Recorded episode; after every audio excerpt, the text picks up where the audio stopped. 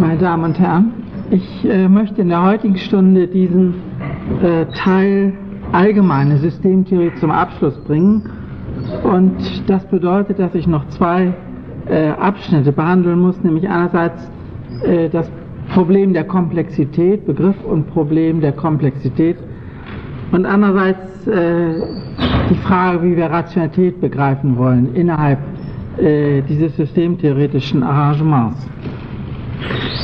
Äh, diese beiden Themen stehen nicht zufällig nebeneinander und sie hängen auch miteinander zusammen, äh, obwohl der Zusammenhang nicht begrifflich zum Ausdruck kommt. Aber in, der, in den Frühformen der Systemtheorie, also in den äh, ersten Versuchen der 50er und 60er Jahre, eine allgemeine äh, Systemtheorie zu formulieren, war Komplexität das zentrale Problem gewesen, auch das Hindernis äh, für Planungen, für erfolgreiche Planungen äh, und damit in gewisser Weise das Rationalitätsproblem par excellence. Der Ausgangspunkt dieser Diskussion, auf begriffliche Fragen komme ich gleich zurück, der Ausgangspunkt lag in einem Komplexitätsgefälle zwischen System und Umwelt. Er war also schon gesetzt durch die, den Versuch, mit der Differenz von System und Umwelt zu arbeiten. Und dabei ging man durchweg davon aus, und ich glaube, da wird kein Widerspruch auch kommen, dass äh, die Umwelt immer komplexer ist als das System. Sodass man es mit einem Komplexitätsgefälle zu tun hat. Äh, und die Frage war dann, wie äh, ein System mit einer komplexeren Umwelt umgehen kann. Und das Problem wiederholt sich natürlich innerhalb von Systemen, wenn man äh, Planer hat, die ein System planen, aber nicht das System sozusagen sind, sondern eine besondere Abteilung, äh, eine besondere äh, Agentur, äh, besondere Suborganisation des Systems sind und das übrige System dann als Umwelt äh, haben. Der Ausgangspunkt war, dass kein System äh, wenn es eine Umwelt ausgrenzt, äh, die, wie was bei Ashby heißt, die requisite variety äh, aufbringen kann, die nötig wäre, um eine Art von Matching, eine Art von Punkt für Punkt Beziehung zwischen System und Umwelt herzustellen. Das System hat also nicht die Kapazität, auf alles, was in der Umwelt äh, geschieht, äh, einen eigenen Zustand draufzusetzen, eine eigene Operation dagegen zu halten, um zu fördern oder zu verhindern. Sondern es muss irgendwie bündeln oder auch ignorieren, es muss Indifferenz aufbringen äh, oder Spezialeinrichtungen für Komplexitätsmanagement schaffen. Und das hat in der Diskussion dann die äh, Formel angenommen, dass das System Komplexität reduzieren muss. Wiederum einerseits in Bezug auf die Umwelt, aber auch in Bezug auf sich selbst wenn es in sich selbst äh, Planungsinstanzen oder Rationalitätsagenturen äh, schaffen will. Die Problematik, wenn man es äh, wissenschaftsgeschichtlich sieht, kann mindestens in die funktionalistische Psychologie der 30er Jahre zurückverfolgt werden, äh, wo man Grenzen des äh, Input-Output-Modells oder damals hieß es Stimulus-Response Modells hatte. Das heißt, also man sah, dass äh, man nicht einfach mit einer 1 zu 1 Ordnung von Stimulus und Response äh, arbeiten könne, sondern irgendetwas dazwischen äh, noch äh, liege, was äh, die Transformation leiste und nicht einfach eine mathematische Funktion wäre. Das ist vor allem in der, in der funktionalistischen Psychologie, also in der Schule von Egon Brunswick, äh, ausgearbeitet worden. Und der Ausdruck Komplexitätsreduktion stammt, soweit ich das sehe, vielleicht gibt es ältere äh, Quellen von Jerome Bruner in einem Buch A Study of Thinking, äh, ich glaube 1956 veröffentlicht. Es gibt vorher ähnliche Dinge, also beispielsweise im, beim Natur, Literaturwissenschaftler äh, Kenneth, Kenneth Burke findet man äh, ein Kapitel Scope and Reduction also Ausweitung und Einschränkung als eine Operation äh, eines äh, eines Texte schaffenden oder ein Drama durchführenden Handlungssystems. Aber Reductional Complexity ist äh, ein, ein äh, Stichwort in diesem Text A Study of Thinking. Und dabei geht es im Prinzip um Generalisierungen in zweifacher Weise. Das System kann entweder äh, seine Umwelt bündeln, also verschiedene Ereignisse oder verschiedene Dinge äh, auf denselben Namen bringen, als dieselbe Form, als identisch oder als invariant sehen und Reaktionsmuster äh, darauf beziehen, äh, die dann immer angewandt werden können, wenn diese Identität äh, vorliegt. Aber man kann sich auch umgekehrt vorstellen, dass äh, das System ein Reaktionsmuster äh, bereithält, äh, das auf sehr verschiedene Sachverhalte der Umwelt angewandt werden kann. So wie umgekehrt äh, ein und derselbe Sachverhalt der Umwelt äh, dann mit verschiedenen Reaktionen bedacht werden kann, je nachdem, in welchem Zustand das System sich befindet. Also im Prinzip geht es bei diesem Generalisierungskonzept um die Unterbrechung von eins zu eins Zuordnungen durch Bündelungen, die wiederum entweder in der Umwelt oder im System selbst vorgesehen werden können. Das ist also die, die eine Art, wie man über äh, Komplexitätsmanagement oder Komplexitätsreduktion gesprochen hat, mit dem Terminus Generalisierung. Das übernimmt Parsons, das hatte ich Ihnen äh, berichtet. Außerdem gibt es etwas, was man unter dem Gesichtspunkt von Stufentheorien zusammenfassen könnte. Äh, einerseits kennen Sie das äh, unter dem Stichwort Krisen, Krisen unter dem Stichwort des Krisenbegriffs. Das heißt, es gibt Ausnahmezustände, in der sonst äh, nicht Normales, sonst nicht äh, Praktiziertes erlaubt und benötigt wird. In Krisen kann man äh, ungewöhnliche Dinge tun, Strukturen ändern, die sonst nicht geändert werden. Und der Krisenbegriff hat, wenn er ernst genommen wird und man nicht äh, ihn sozusagen als äh, dauerhaftes Schicksal äh, der Menschheit ansehen wollte, wenn also ernst genommen wird, auf Situationen bezogen wird, hat er diese Stufenstruktur, dass äh, in einer gewissen äh, Situation Ungewöhnliches erlaubt wird, um eine Firma zu sanieren äh, oder um ein Wirtschaftssystem zu sanieren oder um die, das Durcheinander im Rechtssystem äh, in ein Gesetz äh, zu bringen, damit man wieder äh, weiß, was man erwarten kann. Das ist eine äh, Version äh, des, äh, dieses Stufenproblems. Eine andere, mehr formale, finden Sie bei Ashby, einem der frühen Kybernetiker, den Namen hatte ich öfter bereits genannt. Ashby unterscheidet Stufenfunktionen und nennt ein System, das über solche Stufenfunktionen äh, verfügt, ultrastabil. Damit ist gemeint, dass Störungen der Umwelt normalerweise lokal abgefangen werden äh, und nicht das gesamte System äh, in einen unter Änderungsdruck setzen. Es gibt bestimmte Einrichtungen, die betroffen sind.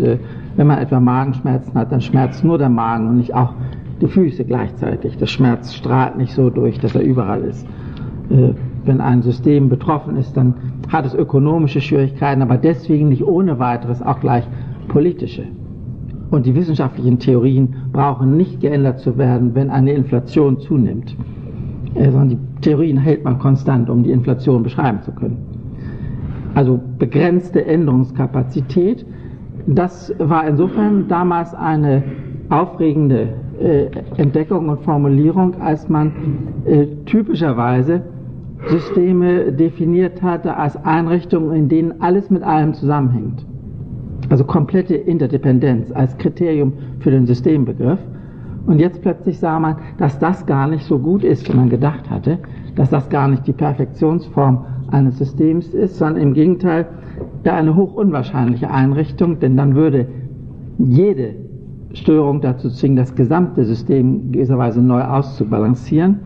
Und dafür würde man so viel Zeit brauchen, dass inzwischen schon die nächste Störung wieder da ist äh, und das System nie äh, irgendwie in einen stabilen Zustand käme.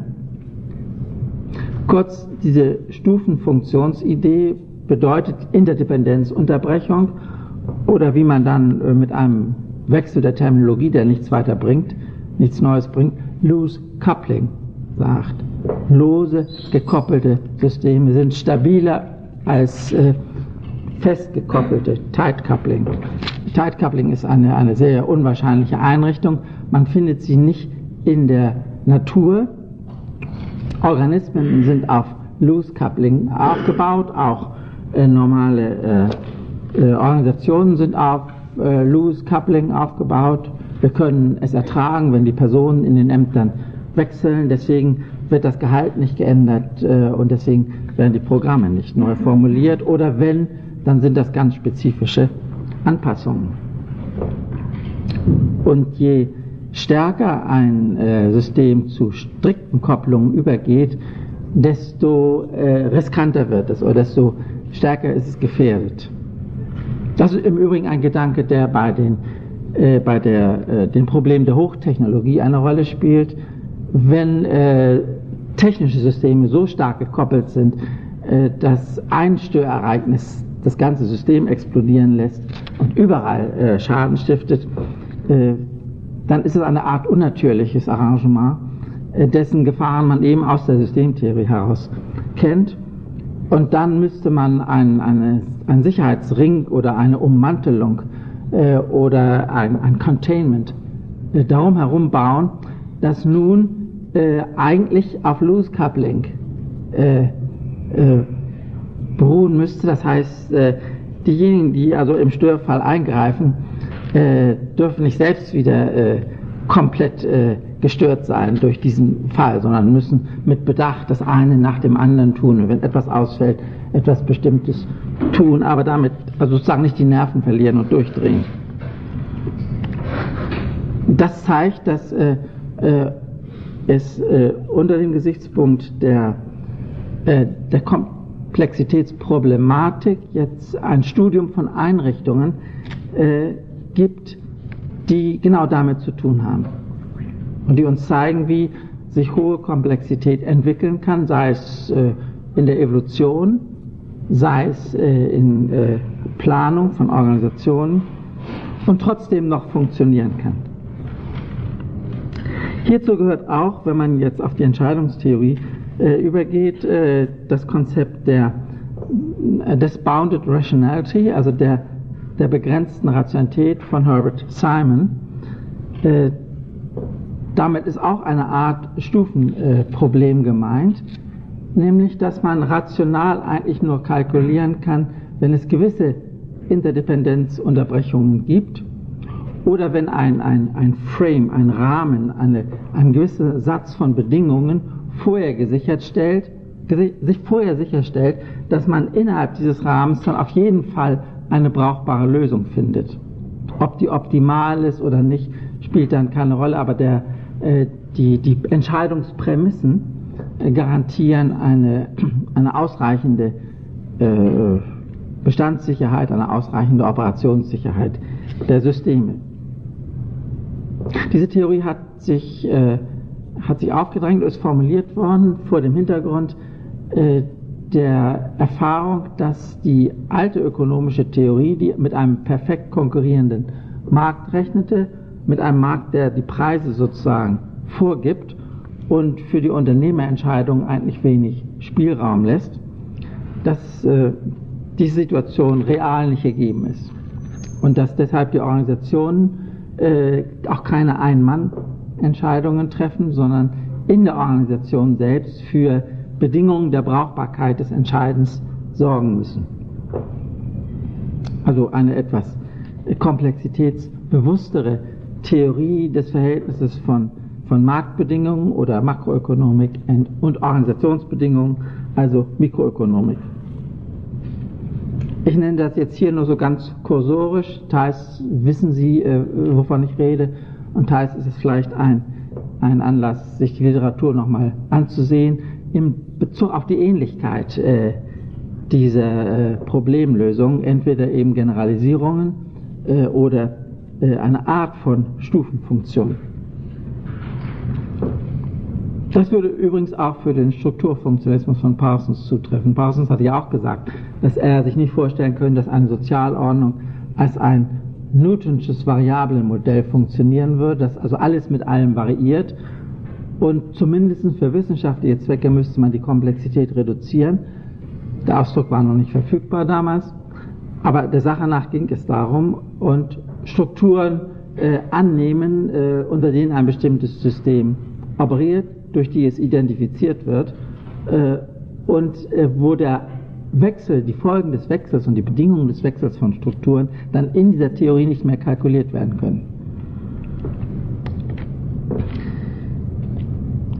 Diese äh, ganze Tendenz, das Problem auf die Frage äh, abzuschieben, mit welchen Einrichtungen eigentlich ein äh, System auf hohe Komplexität des Systems selbst oder der Umwelt reagieren kann. Diese ganze äh, Diskussion hat den Begriff der Komplexität eigentlich nicht tangiert. Und es ist vielleicht ganz wichtig, dass man sieht, dass diese Literatur, mit, wenn sie überhaupt mit dem Ausdruck Komplexität arbeitet, einen begrifflich nicht sehr durchgearbeiteten äh, Term verwendet.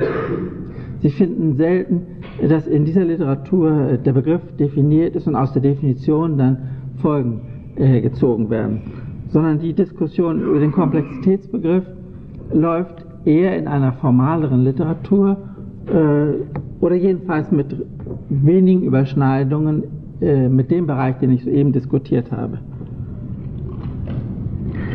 Der Begriff der Komplexität wird äh, klassisch äh, definiert äh, mit zwei Begriffen, nämlich Element und Relation.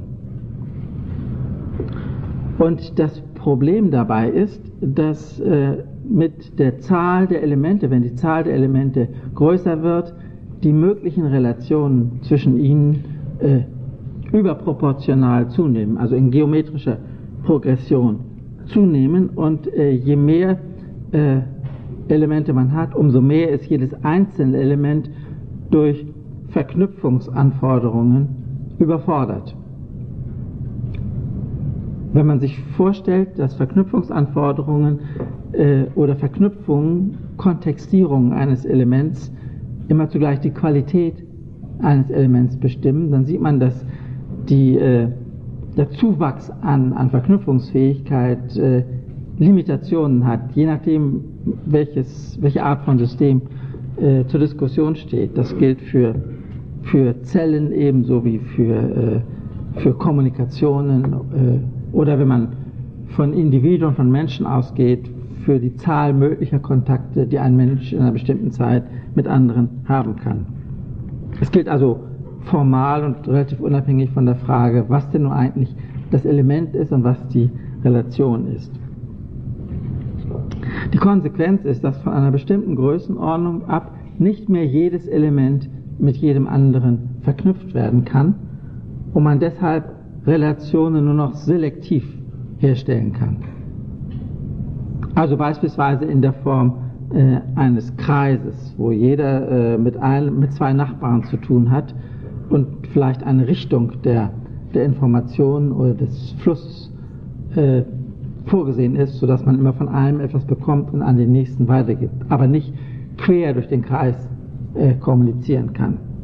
Oder eine Hierarchie, wo es eine Spitze gibt und viele, viele basale Elemente, aber diese können jeweils nur mit ihrem, mit dem nächsthöheren Element kommunizieren.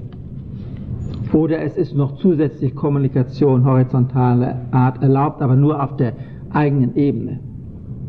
Ein Staatssekretär kann nicht in der die Registratur eines anderen Ministeriums direkt anrufen von oben herab. Das ist sehr äh, ungewöhnlich und äh, äh wird nicht gern gesehen. Äh, es gibt also ein, ein Netzwerk von, äh, von Ausschließungen und Einschließungen möglicher Kommunikation in einem solchen Fall. Und entsprechend gibt es in dieser Literatur dann Versuche zu testen, ob sternförmige oder hierarchische oder kreisförmige Modelle äh, praktisch überlegen sind, was Informationsverarbeitungskapazität, was Innovationskapazität und dergleichen angeht. Das sind so Forschungen, die in den, in den 50er Jahren stattgefunden haben, Netzwerkanalysen in, dieser, in diesem formalen Sinne. Und immer war das Problem, äh, Selektionsmuster zu testen, Selektivität zu testen, äh, im Vergleich zu der nicht mehr realisierbaren Bedingung, dass alles mit allem verknüpft ist. Deswegen könnte man auch sagen, dass Komplexitätsprobleme, wenn wir das jetzt äh, auf den Begriff einer Unterscheidung bringen wollen oder auf den Begriff einer Form, äh, dass man dann sagen könnte, äh, es ist das Problem äh, der Schwelle, von der ab nicht mehr jedes Element mit jedem verknüpft werden kann.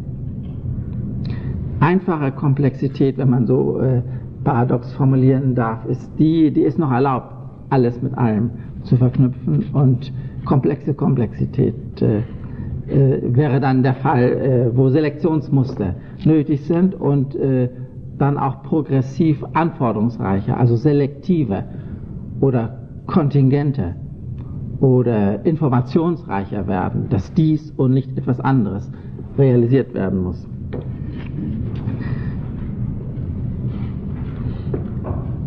Die, äh,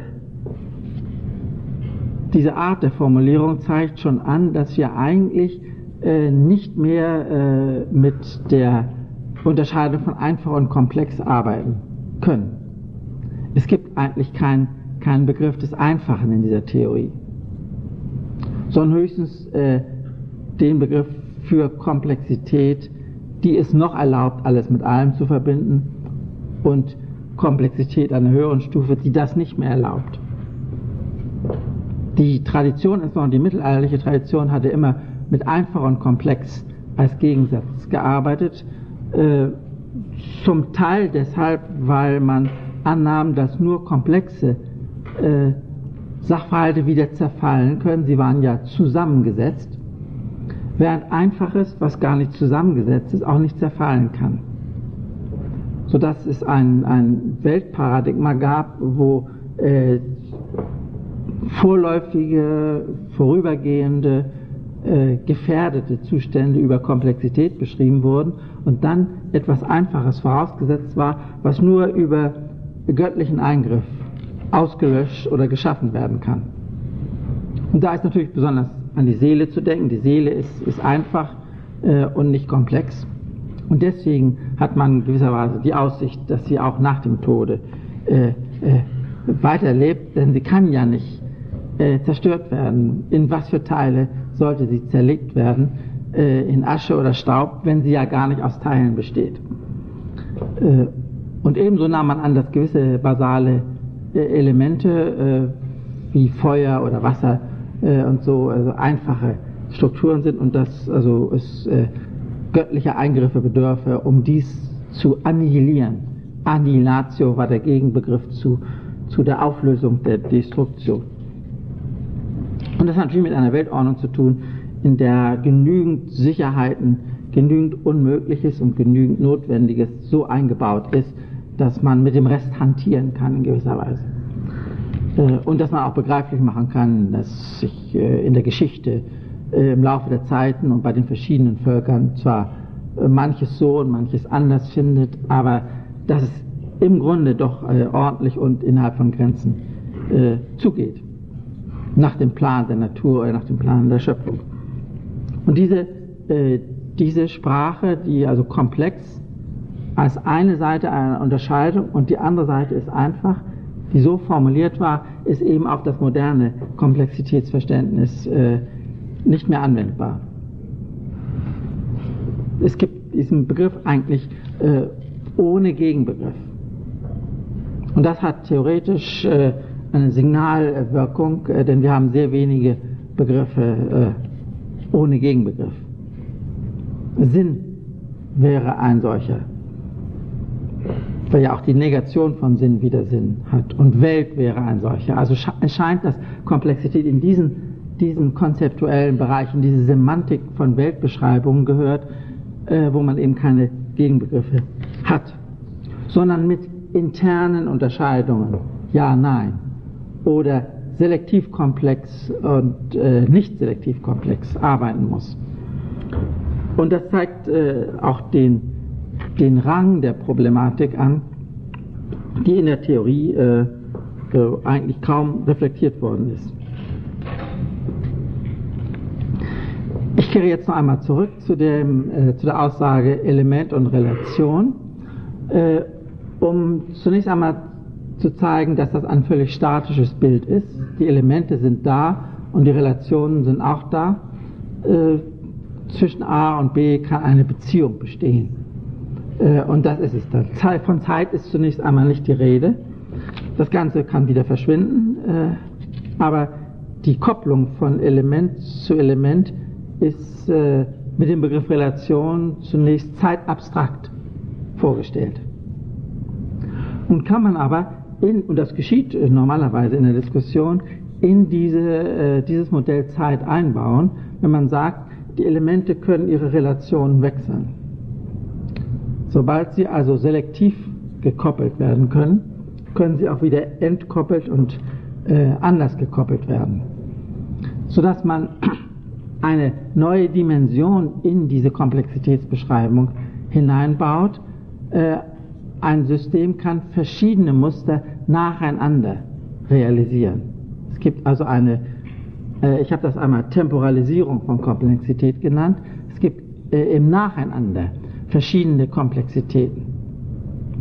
Es kann manches sehr einfach sein, in der nächsten Situation ist dasselbe System in einer, in einer Lage, wo es sehr viel höhere Komplexität, äh, also mehr Relationen zwischen mehr Elementen im Nacheinander verwenden kann.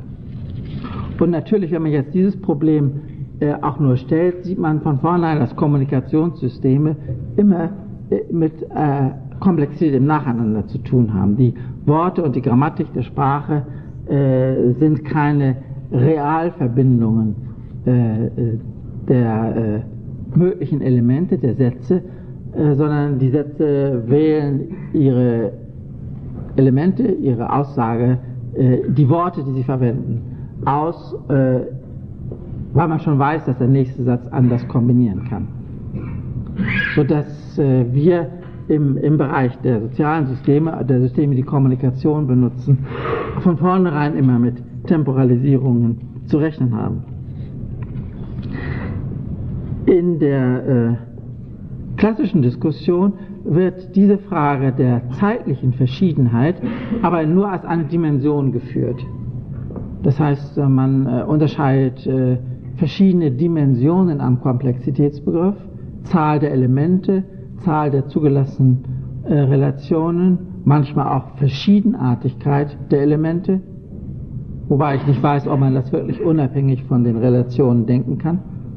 Wie immer, es taucht aber so auf in der Literatur und eben äh, die zeitliche Unterschiedenheit der Relationierung von Elementen. Dann kommt man zu einem mehrdimensionalen Komplexitätsbegriff und handelt sich dann die Schwierigkeit ein, dass man eigentlich nicht unterscheiden kann, welches System komplexer ist als ein anderes. Denn es mag sein, dass eines auf der einen Dimension komplexer ist, andere auf einer anderen Dimension komplexer, also mehr Beziehungen, mehr Elemente, verschiedenartigere Elemente oder schnellerer Wechsel der Relationierungen zulassen. Das ist gesehen worden in der Literatur und hat zu der Frage geführt, ob man überhaupt noch sinnvollerweise von mehr oder weniger Komplexität äh, sprechen kann. Das hat, äh, soweit ich sehe, nie auf die äh, These durchgeschlagen, dass die Umwelt komplexer ist als ein System. Äh, denn das ist so deutlich, da braucht man gar nicht erst zu messen, das weiß man von vornherein. Äh, da ist einfach, äh, insbesondere wenn man moderne naturwissenschaftliche Auflösevermögen, äh, wenn man in die Atome hineinfasst und dann noch Muster feststellen will, dann sieht man, dass es also astronomische Dimensionen von Ereignissen gibt und kein System äh, das in sich selbst sozusagen wiederholen kann, kein Matching möglich ist in Bezug auf die Komplexität der Welt. Und dann ist es ganz egal, wie man das äh, beschreibt. Aber schon die Frage, ob ein Gehirn zum Beispiel komplexer ist als eine Gesellschaft, kann es ja mal versuchsweise sich überlegen, äh, die meisten Leute werden, wenn sie also unvorbereitet urteilen, äh, theoretisch unvorbereitet urteilen, sagen, ja, die Gesellschaft ist komplexer, das sind ja so viele Leute. Äh, aber wenn man das in Elemente und Relationen äh, zerlegt äh, und die Zahl der, der Gehirnzellen auszählt und die, die Vernetzung, ihre Inanspruchnahme äh, sich deutlich vor Augen führt, ist es ja die Frage, ob nicht ein Gehirn komplexer ist als eine Gesellschaft. Dass die Gesellschaft äh, äh, sozusagen hoffnungslos überfordert ist, wenn sie Gehirnzustände in Kommunikation übersetzen wollte. Äh, was dann wieder in dieser Theorie der operationalen Schließung so zum Ausdruck kommt, dass das auch gar nicht nötig ist, auch gar nicht möglich ist und dass die Gesellschaft sich überhaupt nicht entwickeln könnte, wenn nur annähernd die Zumutung vorhanden wäre, Gehirnzustände in Kommunikation umzusetzen. Und auch diese Aussagen sind jetzt unabhängig von einer, einer, einem gemessenen Vergleich, von einem Maß, das uns sagen könnte, das Gehirn ist komplexer als äh, die Gesellschaft. Denn wir haben ja äh, so viele äh, Gehirne, äh, dass das Problem ohnehin äh, in dieser Form ein Mensch, eine Gesellschaft gar nicht auftreten würde. Immerhin ist in der im traditionellen Begriff der Komplexität äh, dieses Problem der Messbarkeit äh, diskutiert und äh, Sie müssen einfach, einfach sehen, dass da Genauigkeitsbegrenzungen äh, eintreten, die man zur Kenntnis nehmen muss, wenn man darüber spricht. Schließlich ein weiterer Punkt, äh, der äh, mich immer fasziniert hat, in der Frage, was passiert eigentlich, wenn zwei komplexe Systeme miteinander zu tun bekommen, wenn sie irgendwie gekoppelt werden oder wenn sie in Interaktion treten. Und nicht die Fähigkeit haben, die Komplexität des anderen im eigenen System zu duplizieren. Wenn also kein System die requisite variety hat, um ein anderes System äh, ab, in sich selbst abzubilden. Es gibt eine äh, These von Donald Mackay, einem, einem englischen oder schottischen, müsste man wahrscheinlich sagen, äh, Kybernetiker oder Informationstheoretiker, ich weiß nicht, äh, wonach unter diesen Bedingungen Freiheit entsteht. Selbst wenn diese komplexen Systeme Maschinen wären, selbst wenn sie vollständig determiniert wären, müsste jedes System unterstellen, dass das andere beeinflusst werden kann. Also auf Signale reagiert und nicht in einer Weise, die, äh, deren Determiniertheit man im System selbst ausrechnen könnte, sondern eben in einer Weise, die unvorhersehbar ist. Und dann muss man die, äh, die Information sozusagen süßen. Man muss irgendwie äh, Anreize äh, bieten, von denen man glaubt oder aus Erfahrung weiß, äh, dass die anderen Systeme äh, sich darauf einlassen, dass sie freiwillig aufgrund eigener Präferenzen äh, kooperieren, beziehungsweise, wenn man das ausschließen will, nicht kooperieren. Dass sie also entscheiden können und nicht schon durchdeterminierte Systeme sind, die das tun, was sie sowieso tun. Also die interessante Hypothese ist, wie entsteht Freiheit aus, äh, aus Determiniertheit und das heißt durch Duplikation der Systeme, es müssen mehr als eines sein äh, und sie müssen äh, komplexitätsunterlegen sein, sie müssen also nicht über Requisite Variety verfügen, sie müssen interagieren äh, und dann müssen sie Freiheit fingieren, um sich selbst in ein Verhältnis zum anderen System bringen zu können. Und wenn das auf beiden Seiten geschieht, dann wird Freiheit qua Fiktion Realität. Äh, ich weiß nicht, was Sie davon halten. Es ist jedenfalls eine Sache, äh, über, die man, über die man nachdenken kann und die ein bisschen äh, diese alte Diskussion auflöst, ob die Welt entweder determiniert oder indeterminiert ist. Und wir haben dann wieder die, die Paradoxierung der alten Unterscheidung. Sie ist äh, deswegen indeterminiert, weil sie determiniert ist äh, aber eben nicht zentral, sondern lokal determiniert ist. Ich äh, möchte hier nur noch einige äh, Überlegungen anschließen, die den Rahmen der Diskussion sprengen und ein bisschen äh, erklären, erklären sollen oder jedenfalls das versuchen sollen, äh, weshalb man eigentlich heute weniger als in den 50er, 60er Jahren von Komplexität spricht.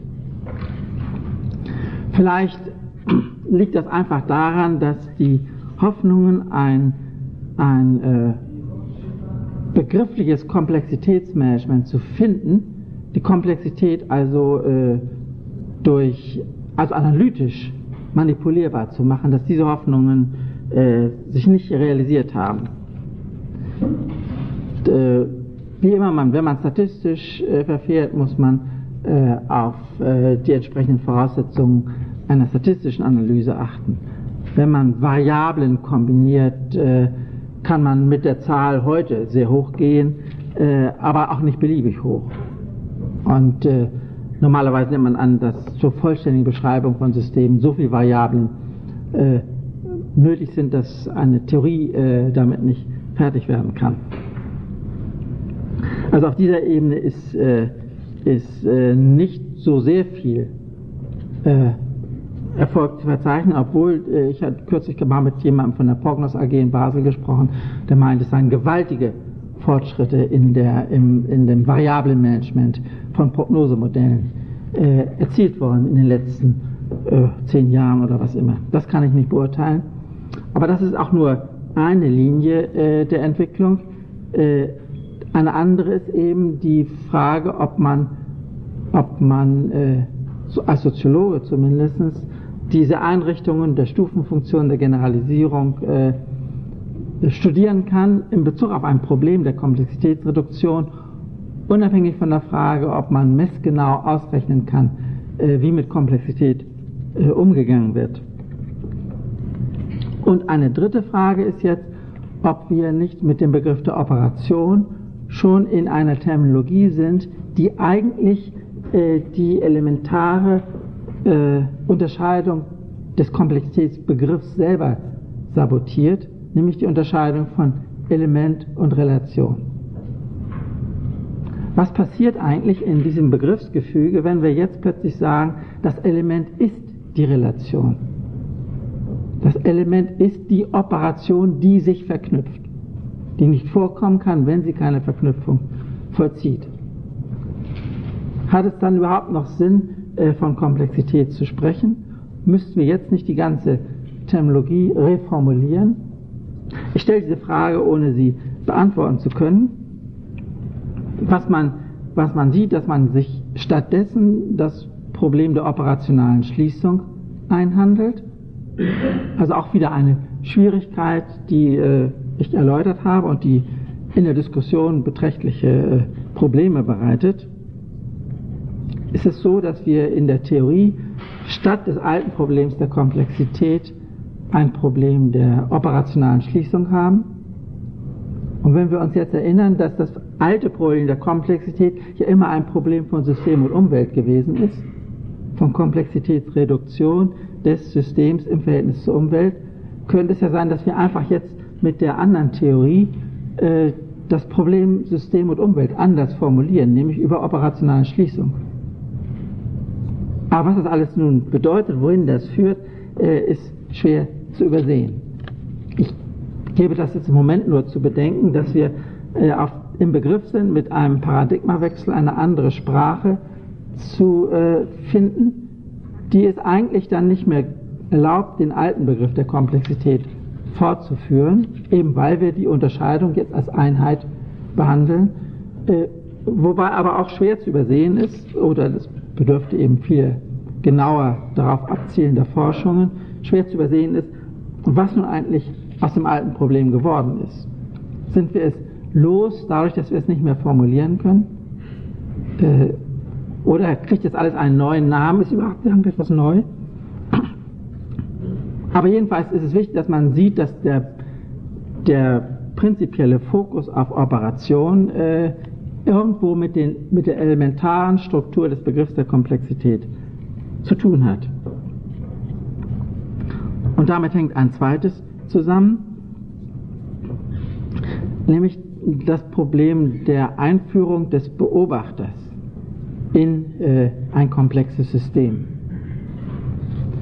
Äh, Das kann man noch äh, innerhalb einer quasi klassischen Komplexitätstheorie machen, indem man sagt, innerhalb eines komplexen Systems gibt es einen Beobachter mit eigener Komplexität, der also äh, das Verhältnis zum äh, System als ein System-Umwelt-Verhältnis behandelt.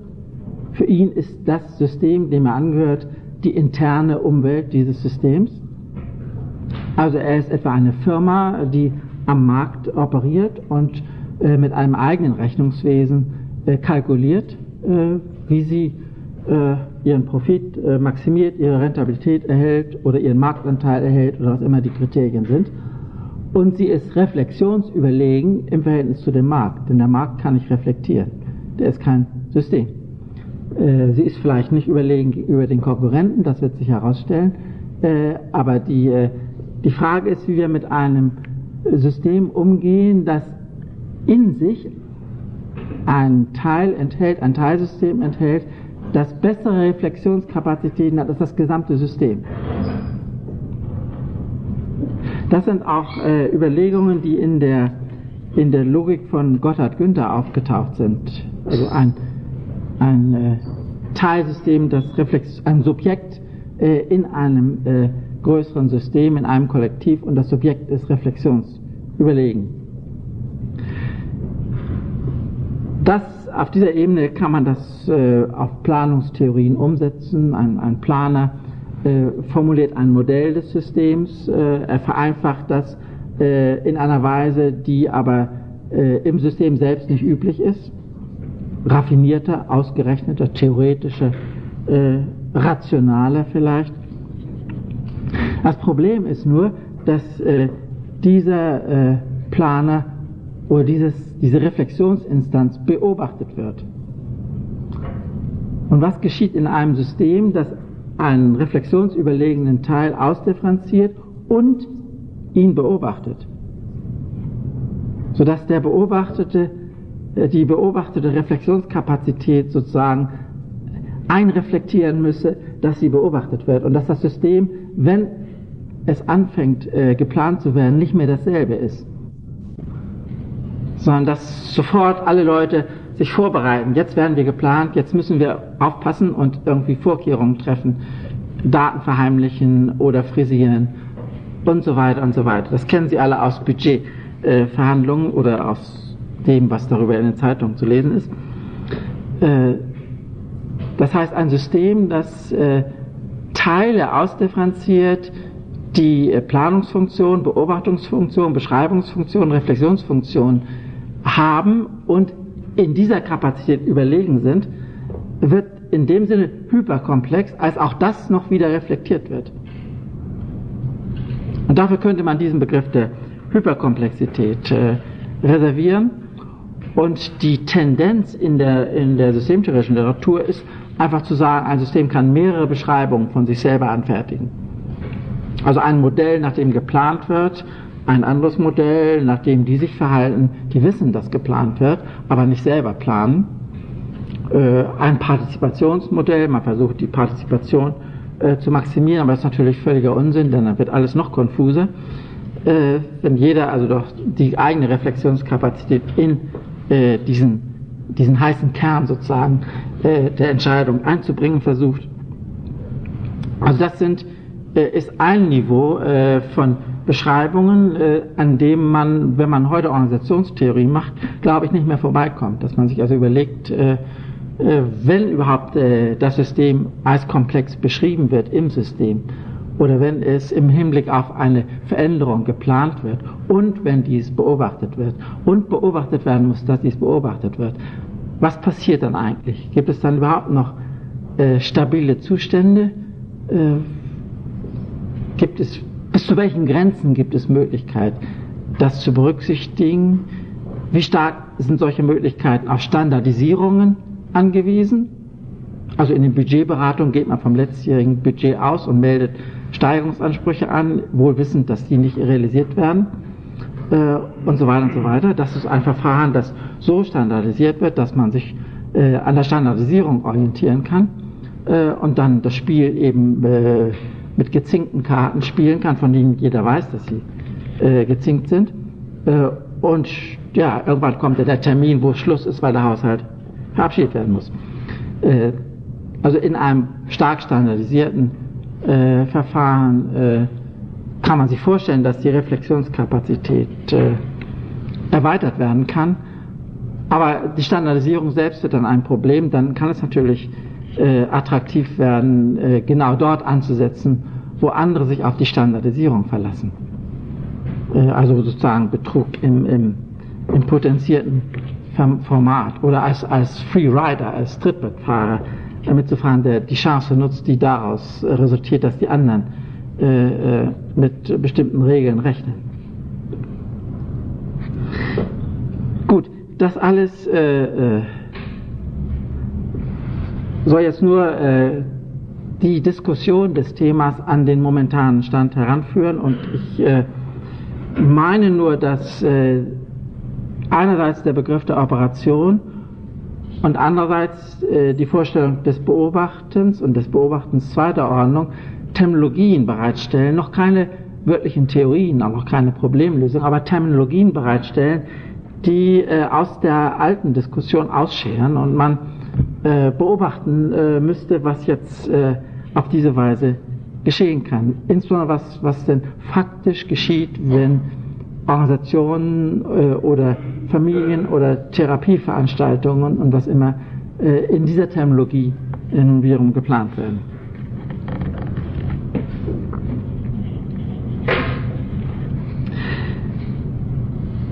In gewisser Weise läuft jetzt diese Diskussion auf das Thema Rationalität zu, und zwar äh, im Hinblick auf eine größere Schwierigkeit äh, der Vorstellung, wie überhaupt noch Ordnung oder Rationalität oder Berechenbarkeit, was immer das jetzt sein soll, äh, unter solchen Bedingungen, die durchaus reale Bedingungen sind, äh, vorstellbar werden soll.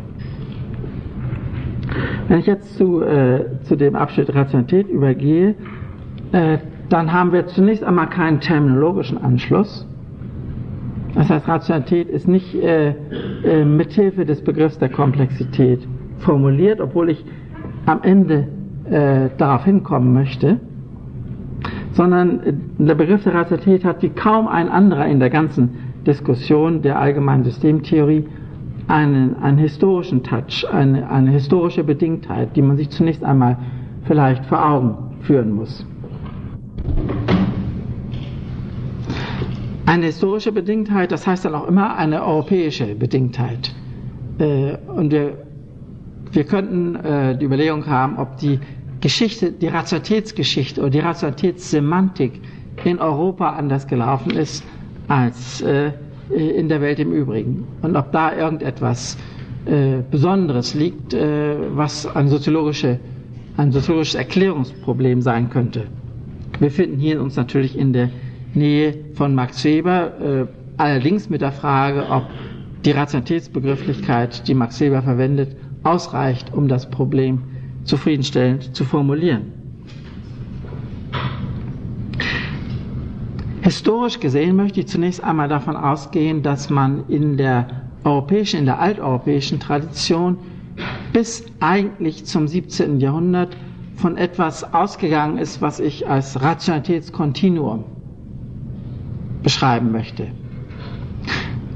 Von, vom Handeln her gesehen bedeutet das, dass sowohl das Handeln selbst Natur ist, als auch die Bedingungen, unter denen man erfolgreich handeln kann. Der Handelnde selbst realisiert seine eigene Natur dadurch, dass er handelt, äh, unter Bedingungen, die ihrerseits wieder Natur sind. Oder vom Denken her gesehen, äh, die äh, richtige Erkenntnis äh, entspricht der Richtigkeit, die im Objekt angelegt ist. Das Objekt beeindruckt durch das, was es ist, und das Denken ist richtig, wenn es dieses, äh, dieses Wesen, diese Form, diese Eigenart des Objektes richtig abbildet. Es ist also äh, Richtigkeit oder Wahrheit beruht auf einem Erleiden eines Eindrucks. Pathemata heißt es bei, also äh, das kann man gar nicht übersetzen. Also lassen wir es, äh, bei Aristoteles. Äh, und da kommt ein bisschen Sprache und Schrift übrigens auch hinein äh, als eine Aktivitätskomponente. Durch Sprache und Schrift ist man der dem, was man erleidet, nicht so ausgeliefert, wie die Tiere zum Beispiel dem ausgeliefert sind. Aber im Wesentlichen geht es doch immer noch um eine Abbildung der Welt und die Welt, die Natur oder nachher die Schöpfung ist so angelegt, dass auf beiden Seiten einer Erkenntnisrelation und einer Handlungsrelation irgendwie vorweg für Ähnlichkeit gesorgt ist. Das äh, rechtfertigt auch Analogieargumente. Die Analogia entes, die, also die Seinsanalogie, bedeutet eben, dass äh, äh, von Anfang an über Natur oder über Schöpfung dafür gesorgt ist, dass Ähnlichkeiten möglich sind und entsprechend auch Missgriffe möglich sind. Man kann also verkehrt handeln, erfolglos handeln, man kann verkehrt denken, man kann sich irren. Äh, aber die, die Seinsanalogie äh, gibt die Möglichkeit, äh, gleichsam wieder Tritt zu fassen und äh, kosmisch richtig zu liegen äh, im Handeln oder im Denken. Das scheint äh, aus Gründen, die soziologisch interessant sein könnten, im 16. Jahrhundert sich allmählich als fraglich zu erweisen. Die Gründe liegen sicherlich äh, in den Religionskriegen, das heißt, äh, dass man sich über die Wahrheit nicht mehr einig ist und äh, sich deswegen also zu attackieren anfängt. es kann auch im Buchdruck liegen, dass man plötzlich ganz anders als früher Bücher mit sehr verschiedenen Ansichten nebeneinander auf dem Tisch liegen hat. Und nicht nur ausnahmsweise, sondern regelmäßig. Man kann sich ein Buch bestellen, das andere Ansichten vertritt und das daneben legen und es macht keine Schwierigkeiten über Fernleihe oder was immer oder über Buchdruck äh, das zu tun. Es ist also normal, äh, dass, äh, dass die, die Inkonsistenz des Wissens auf den Tisch kommt. Und wenn man das äh, regelmäßig erlebt, äh, ist die Frage, welche Konsequenzen man jetzt daraus zieht. Mal unabhängig gesehen von der Frage, ob es eine wahre Religion gibt oder mehrere Konfessionen, die ein unbekanntes gemeinsames Fundament verschieden interpretieren. Wie immer, im 16. Jahrhundert scheint sich ein Interesse an, an Skeptizismus, an äh, Wiederaufnahme der antiken äh, Diskussionen über Skepsis anzubahnen, eine auch eher äh, pragmatische Einstellung, äh, Montaigne wäre zu erinnern oder was immer. Stephen Toulmin hat in seinen Frankfurter Vorlesungen, also diese Zeit besonders behandelt als eine Zeit, die hohe Unsicherheit in seiner Ansicht menschlich, human zu akzeptieren bereit war und dann mit Toleranz äh, und so etwas zu reagieren versuchte und dann nachher durch den neuen Rationalismus des 17. Jahrhunderts äh, überspült worden ist. Da mag man einige Zweifel haben, aber was äh, Deutliches ist der Versuch, äh, mit, mit Skepsis, mit Toleranz, mit äh, jedem seine Auffassung lassen, äh, durchzukommen in dieser Situation. Und die Lösung, die sich im 17. Jahrhundert über Descartes vor allen Dingen durchsetzt, ist eine andere, nämlich eine Spaltung äh, des Rationalitätskontinuums selbst. Es gibt äh, die, die Mentaleinrichtung, den Verstand, Mens, äh, auf der einen Seite und die ausgedehnte, den ausgedehnten, materiell gefüllten Raum auf der anderen Seite, der keine Rationalität hat. Also eine, eine prinzipielle Spaltung des Rationalitätskontinuums, wenn Sie diese Terminologie mal akzeptieren, in eine rationale und eine andere Seite. Also das Rationale rutscht jetzt auf die eine Seite einer Unterscheidung, was vorher so nicht der Fall war. Vorher war es auf beiden Seiten gleichsam äh, vorhanden, wenn auch in verschiedener Weise. Man könnte jetzt meinen, dass das 17. Jahrhundert äh, sei eine Ausnahmesituation. Das kartesische Modell hätte aus verschiedensten Gründen nicht funktioniert und man sei zu einer, zu einer äh, Vernunft, zu einer einheitlichen Vernunftüberzeugung äh, zurückgekehrt im 18. Jahrhundert. Und unsere historische Buchführung läuft auch häufig so, dass wir sagen, das heißt Jahrhundert der Aufklärung und man hätte versucht, äh, äh, die Gesellschaft, die äh, neue Gesellschaftsordnung jetzt über Vernunft zu gestalten. Gar kein Streit darüber, dass das versucht worden ist. Aber andererseits scheint mir, dass man die Gegenbegrifflichkeit der Rationalität nie wieder wirklich losgeworden ist.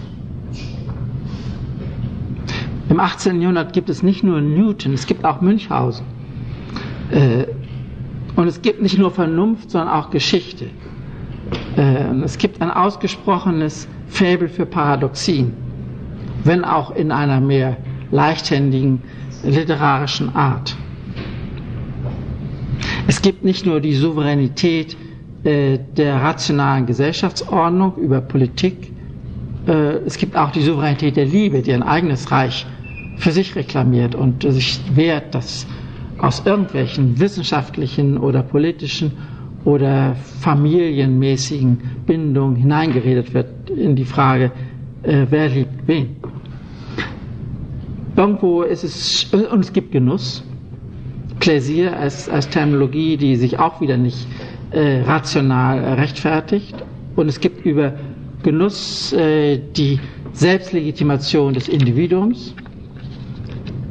Genuss, Interesse, Pläsier sind Termini, äh, wo man äh, nicht jemandem sagen kann, du genießt es. Das macht dir Freude, das ist dein Interesse, das muss der selber wissen. Und wenn man sagt, es interessiert mich nicht, hat man das letzte Wort. Dann kann man nicht sagen, es interessiert dich doch. Äh, sodass die, diese Terminologie äh, anders läuft als, als die Vernunftterminologie. Und dazu tendiert, äh, Vernunft äh, zu isolieren als einen Sonderbereich, in dem mit Kriterien Entscheidungen, äh, Erkenntnisse formuliert werden können. Und es gibt die äh, jetzt in Amerika wieder sehr beachtete Tradition des politischen Liberalismus, der auch wieder vom Individuum ausgeht, von Menschenrechten, von äh, unabdingbaren, unverzichtbaren äh, Ausstattung eines Individuums und mit dieser Individualität nicht etwa äh, einen moralischen Freibrief für irgendein Verhalten erzeugt, sondern nur die alten Ordnungen außer Kraft setzt. Man ist Individuum gleichgültig, in welcher Familie man geboren ist, gleichgültig, welchen Standes man ist, gleichgültig, welche Patron-Klient-Verhältnisse äh, man benutzen muss, um seine Interessen durchzusetzen, gleichgültig, welcher Sekte man angehört. Individuum ist äh, sozusagen der Begriff, der eine Auflösung der alten Ordnungen formuliert, dann über Ausdrücke wie Freiheit und Gleichheit generalisiert wird alle Individuen sind gleich, alle Individuen sind frei äh, äh, und die Probleme, äh, die daraus resultieren, etwa die politischen Ordnungsprobleme, müssen auf dieser Basis gelöst werden, also auf der Basis von Freiheit und Gleichheit. Äh, und dann gibt es eine Moral, eine neue Moral äh, der, äh, des Verträgehaltens, der Toleranz oder auch des kommerziellen Rationalismus die auf diese die Situation bezogen ist.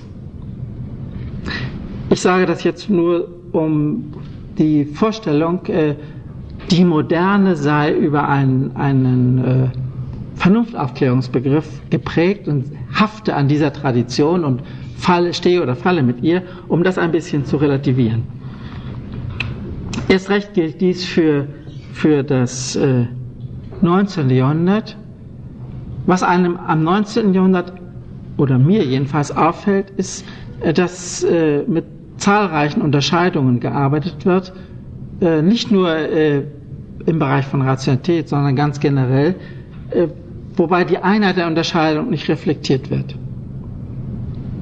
Also beispielsweise die Unterscheidung Staat und Gesellschaft, wobei Gesellschaft das eher ökonomische, die Befriedigung individueller Bedürfnisse und die dazu unternommenen Anstrengungen und Staat das Politische, also die äh, Verantwortung für äh, Ordnung, für Recht, für Kollektivbindnis entscheidend darstellt.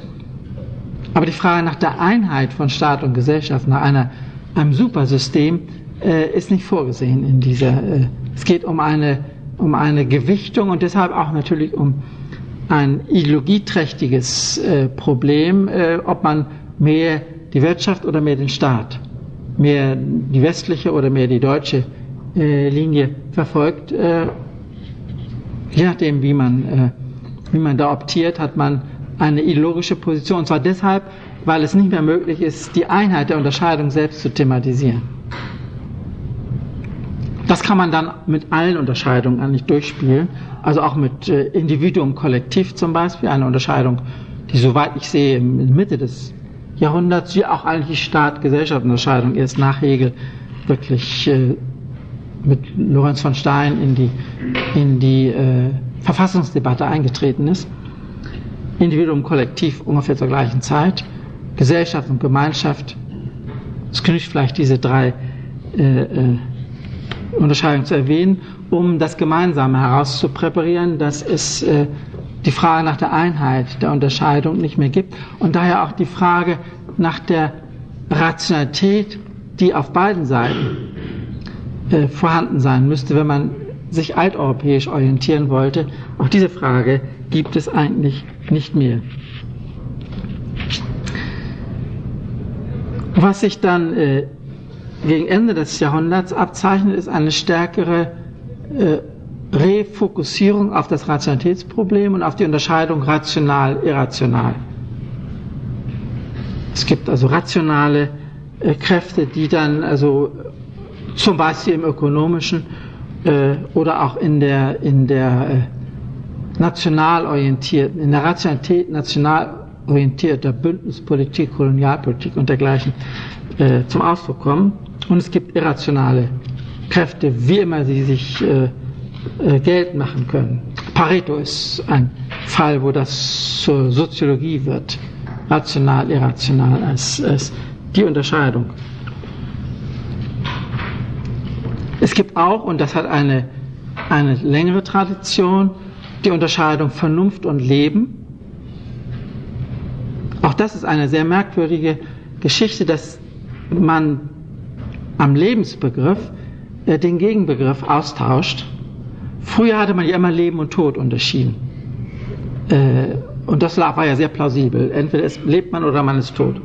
Äh, und äh, diese Unterscheidung äh, wird, äh, ja, man, sieht natürlich nicht, dass die Leute sterben, aber der Gegenbegriff zu leben und damit der Lebensbegriff selbst wird geändert in Richtung auf Mechanik, Rationalität.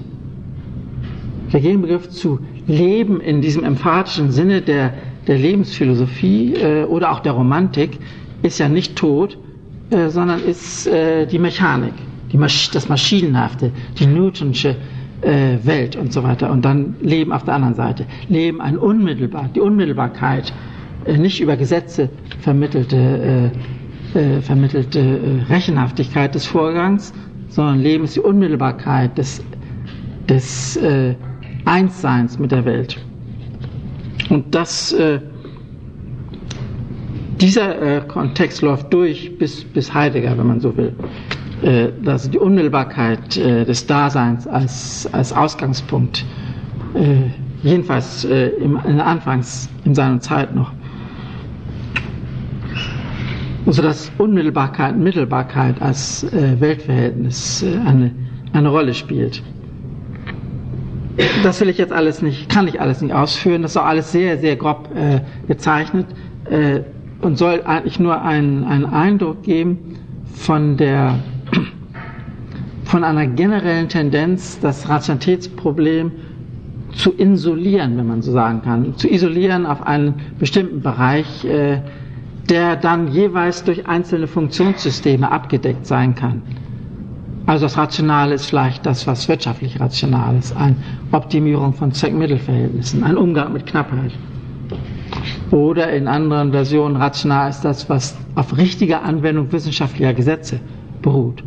Wenn man Wissenschaft anwendet, handelt man rational. So eine, ein Modell aus dem Anfang dieses Jahrhunderts. Äh, heute würde man also nicht mehr ohne weiteres sagen, jede Anwendung von Wissenschaft sei rational.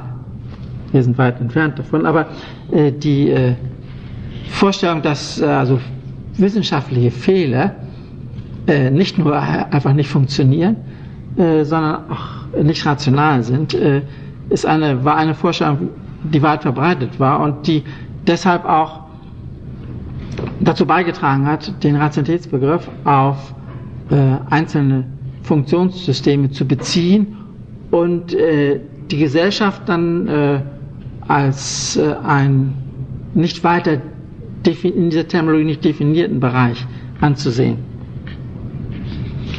Und es kommt äh, zu, äh, insbesondere natürlich aufgrund äh, der Arbeiten von Max Weber, zu einem, zu Tendenzen einer Typisierung von Rationalitätsmodellen, also Wertrationalität, äh, Zweckrationalität oder äh, dann mit Habermas strategische Rationalität und kommunikative Rationalität, verständigungssuchende Rationalität.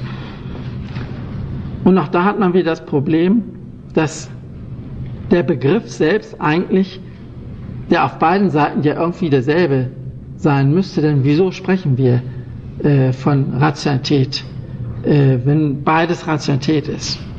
Was ist das die gemeinsame Komponente? Da findet man weder, soweit ich es übersehe, weder bei, bei Weber noch bei Habermas eine Antwort.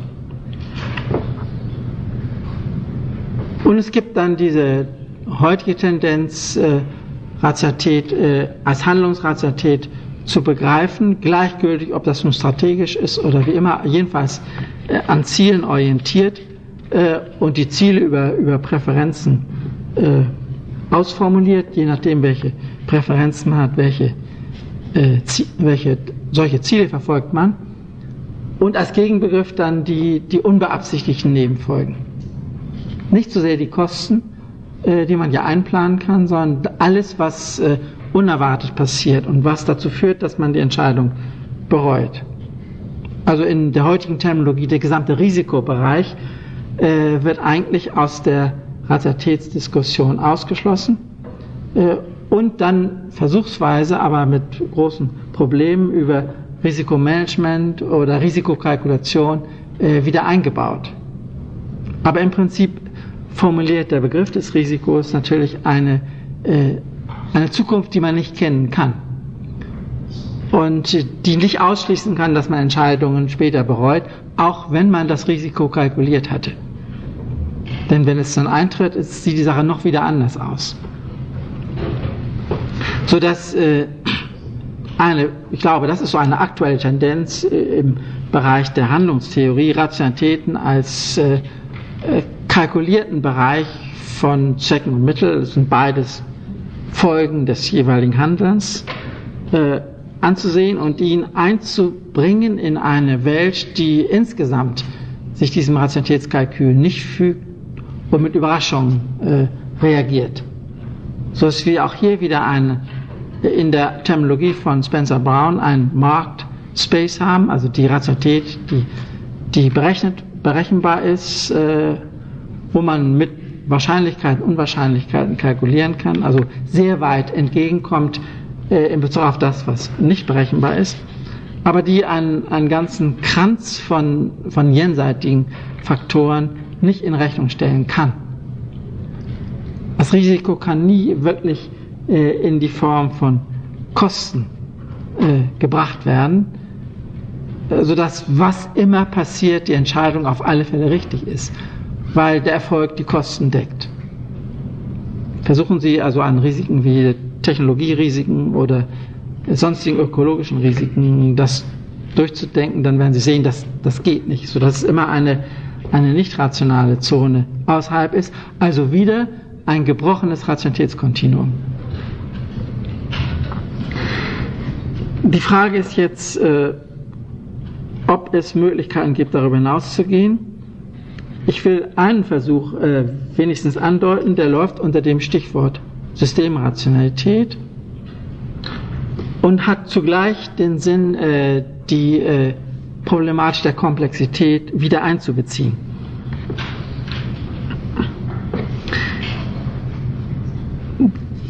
Diese äh, Überlegung bricht nicht mit der Tradition des, der Diskontinuierung von Rationalität. Die Rationalität bezieht sich nur auf das System, nicht auf die Welt. Das ist ein Punkt, der, der also beanstandet wird. Es sei, also Habermas hat diese, diesen Gestus, es sei eben nur Systemrationalität, aber das System sei doch nicht alles. Aber das würde natürlich auch äh, für Verständigungsrationalität gelten. Denn wenn man sich verständigt hat, äh, gibt es auch noch Sachen, über die man sich noch nicht verständigt hat oder Leute, mit denen man sich noch nicht verständigt hat. Und die Bedingungen ändern sich rascher als die Bereitschaft, sich umzuverständigen, äh, sodass in jedem Modell eigentlich diese, dieser Bereich des Jenseits eine Rolle spielt. Und Systemtheorie ist äh, in gewisser Weise, wie mir scheint, technisch besser gerüstet, äh, damit umzugehen, als Handlungsrationalität oder Verständigungs- oder kommunikative Rationalität. Wo der andere Bereich dann, also zum Beispiel, ja noch nicht mal wirklich Lebenswelt heißt. Ich weiß nicht recht, wie Habermas das äh, verordnen würde. Von Systemrationalität möchte ich sprechen, wenn äh, oder in dem Maße, als äh, Aspekte der Umwelt im System äh, in Rechnung gestellt werden können. Wenn Sie erinnern, dass äh, der Systembegriff über eine Differenz zur Umwelt, über operationale Schließung, das heißt auch über Indifferenz zur Umwelt definiert ist, dann bedeutet Systemrationalität eigentlich, dass man das wieder rückgängig macht. Dass man die, äh, die Gleichgültigkeit, die Indifferenz, was in der Umwelt passiert, passiert nicht uns, äh, wieder aufhebt und die Irritierbarkeit oder die Sensibilität oder die Resonanz, wie immer diese Terms lauten, im System verstärkt. Also eine äh, paradoxe oder wenn man so will, utopische Bewegung, äh, die äh, bedeutet, dass man einerseits die Umwelt ausschließt und wieder einschließt. Wenn man das vor dem Hintergrund einer, einer Summkonstanz äh, sich denkt, natürlich ein, ein unsinniges Manöver, ein Hin und Her äh, ohne äh, Effekt. Aber wenn man nun Komplexität als Steigerungsvariable mitdenkt und eben deshalb fasse ich diese Komplexitätsdiskussion und die Rationalitätsdiskussion zusammen. Wenn man Komplexität mitdenkt, dann kann man sich ja vorstellen, dass ein System mit, sagen wir mal, getesteter Rationalität äh, und getesteter Komplexität äh, anders operiert, anders äh, organisiert ist als äh, elementare, einfache äh, Systeme, die diese, äh, diese Evolution oder diese Planung nicht hinter sich haben. Das heißt, man kann sich vorstellen, dass unter den Komplexitätsmustern, Sie erinnern, das sind immer Selektionsmuster, solche äh, zu finden sind, die besser geeignet sind, Irritationen aus der Umwelt im System äh, verarbeitbar zu machen. Und dann, wenn man diese Frage so stellt, hat man sofort äh, sehr viele äh, Bereiche, wo das äh, äh, schnell soziologisch plausibel gemacht werden kann. Also beispielsweise, wodurch lässt sich eine Politik ökonomisch irritieren? Nur dadurch, dass die Pläne nicht erfüllt werden.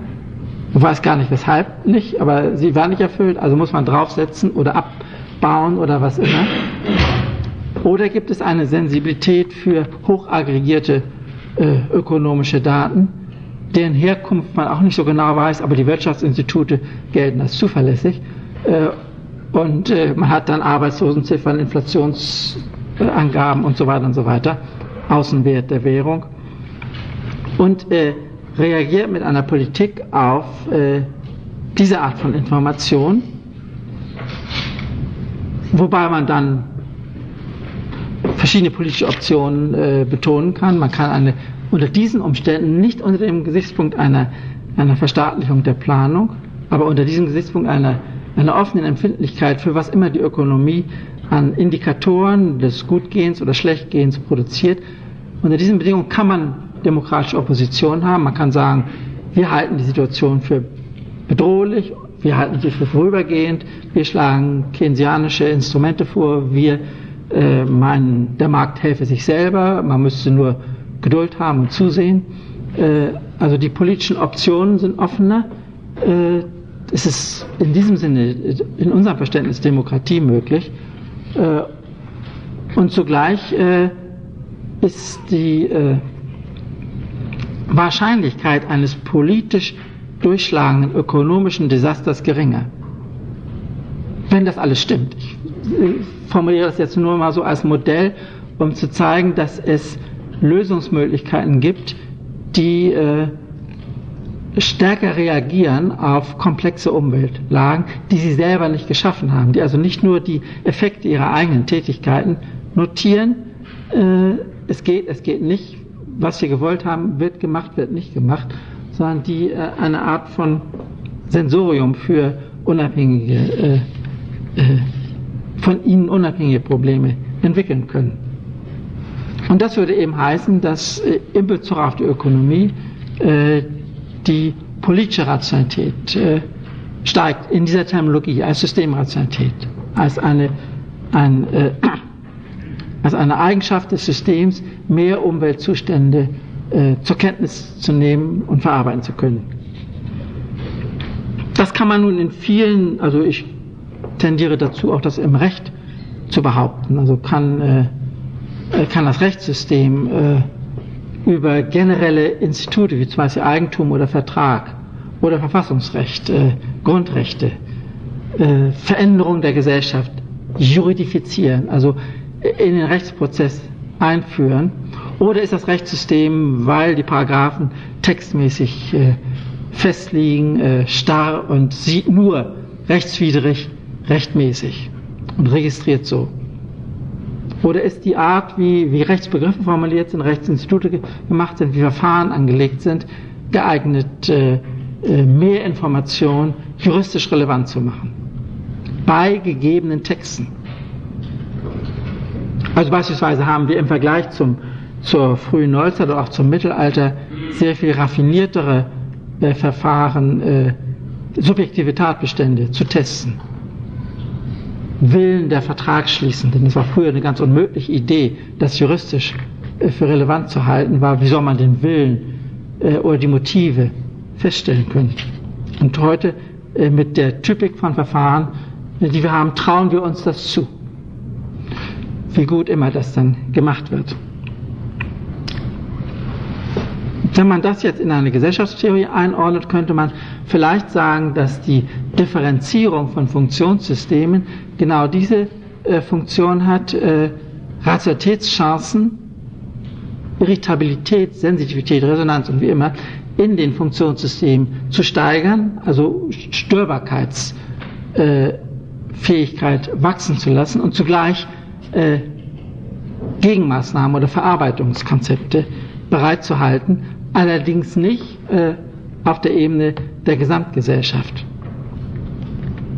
Und das scheint mir auch einer der Gründe zu sein, weshalb die ökologischen äh, Probleme äh, eigentlich äh, auf der Ebene der Funktionssysteme durchschlagen. Welche Forschungen, was machen wir wirtschaftlich, äh, was können wir politisch durchsetzen, welche Rechtsformen passen oder passen nicht äh, aber dass wir eigentlich keinen, äh, keine gesamtgesellschaftliche Agentur des Auspendelns der Gesellschaft im Verhältnis zu den ökologischen Problemen, die sie erzeugt, äh, uns vorstellen können.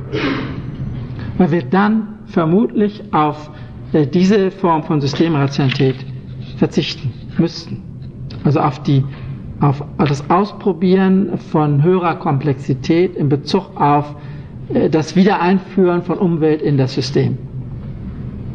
Es ist klarerweise eine Re-Entry-Figur, also letztlich eben diese Paradoxie, die aber aufgelöst wird äh, oder entfaltet wird mit Hilfe der Annahme, Komplexität sei variabel.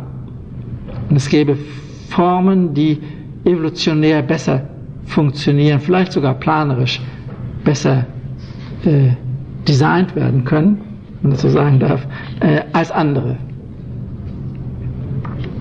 Gut, damit möchte ich diesen Teil allgemeine Systemtheorie abschließen und äh, möchte noch zwei Bemerkungen anschließen, äh, die sozusagen eine skeptische Würdigung des Erreichten äh, äh anregen sollen.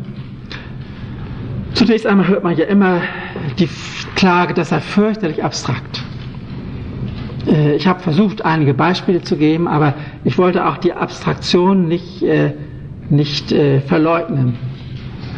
Und die Frage ist, was das eigentlich, was die, das Problem der Abstraktheit einer allgemeinen Systemtheorie äh, eigentlich, äh, was das für ein Problem ist.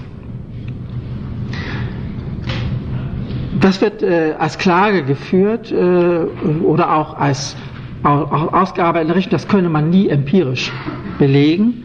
Äh, oder es sei logisch unzulässig, äh, so mit Paradoxien zu hantieren, wie ich das vorgeschlagen habe. Äh, die vielleicht äh, beste Art, das zu formulieren, ist äh, mir immer im Lateinischen gegenwärtig mit einem Ausdruck, den man nicht übersetzen oder schwer übersetzen kann, super vacuus. Super vacuus. Also im, im alten Latein super vacaneus, aber das ist noch schlimmer. Äh, das war das republikanische Latein. Später kann man super vacuus sagen. Und das wird, wenn Sie in die Lexika schauen, mit überflüssig übersetzt. Die Theorie ist überflüssig. Äh, aber eigentlich ist im Vakuus natürlich ein etwas Leeres gemeint. Aber überleer kann man nicht sagen, übermäßig ausgeleert äh, äh, oder wie immer, wie soll man das ausdrücken? Also bleiben wir bei Supervakuus. Äh, und dann kann man sich fragen, ob äh, eigentlich der dabei sozusagen eine Semantik angezielt ist, die wenig Information bietet, aber die Frage offen bleibt, ob man nicht operativ, theorietaktisch, wenn man so will, theorietechnisch mit solchen Begriffen hantieren kann. Ob man nicht versuchen kann äh, zu zeigen, wie an bestimmte Begriffe wie operationale Schließung, Selbstorganisation, Autopoiesis, differenztheoretischer Ansatz, Paradoxie, wie da anderes angeschlossen wird und wie nicht. Ob es nicht möglich ist, auf dieser Ebene doch Entscheidungen deutlich zu machen. Wenn du so anfängst, wenn du von diesen Ausgangspunkten her, dann kannst du nicht mehr irgendetwas tun. Ich hatte schon versucht, gerade eben zu zeigen, dass der Komplexitätsbegriff ins Schwimmen kommt, wenn man ihn auf Element und Relation basiert, aber andererseits mit einem Operationsbegriff arbeitet. Man braucht ja die Fragen nicht gleich beantworten zu können. Aber die, die Leistung einer solchen Theorie scheint mir zunächst einmal darin zu liegen, äh, Sonden in eine äh, etablierte Begriffssprache einzuführen und zu sehen, ob das noch geht oder geändert werden muss. Und erst wenn ein genügend komplexes Theoriegebäude äh, fertig ist, könnte man dann äh, sehen, was dabei herausgekommen ist und ob man äh, bestimmte Forschungsbereiche äh, damit besser abdecken kann als vorher. Und schließlich ein letzter Punkt. Äh, die, wenn man wirklich das Konzept eines autonomen oder autopoetischen Systems ernst nimmt, müsste das System eigentlich die eigene Negation enthalten. Ein System ist nicht autonom, nicht perfekt autonom, nicht self-containing, äh, können wir vielleicht sagen, wenn es die eigene Negation nicht enthält. Und die Frage ist natürlich, hat diese Theorie äh, einen Platz, wo sie sich selbst negieren kann. Äh, ich muss hierzu auf Erfahrungen mit meinem Zettelkasten zurückgreifen. Äh, einige von Ihnen wissen, dass da ein Apparat mit zigtausenden von Zetteln existiert, wo ich immer alles aufschreibe, was mir interessant und möglicherweise verwendbar zu sein scheint. Ziemlich groß. In 40 Jahre alt ungefähr. Äh, in diesem Kasten ist ein Zettel, auf dem äh, steht, dass alle anderen Zettel falsch sind. Das Argument, dass alle Zettel widerlegt, ist auf einem Zettel vorhanden. Nur, wenn ich den Kasten aufziehe, verschwindet dieser Zettel. Äh, oder vielleicht auch kriegt er eine andere Nummer und sucht sich einen anderen Platz. Und Sie können sich vorstellen, wenn das also 50.000 oder 60.000 Zettel sind, dass ich diesen entscheidenden nicht suchen kann, äh, umso mehr als er jederzeit die Möglichkeit hat, wie ein Joker äh, in eine andere Position zu springen. Äh, und das ist der Grund, weshalb ich Ihnen auch in der Vorlesung nicht deutlich machen kann, weshalb alles falsch ist. Äh, sondern das muss ich Ihnen sozusagen als Überlegungsaufgabe für die Festtage überlassen. Und ich hoffe, dass Sie im neuen Jahr mir das Argument bringen, was ich im Kasten eben nicht finden kann.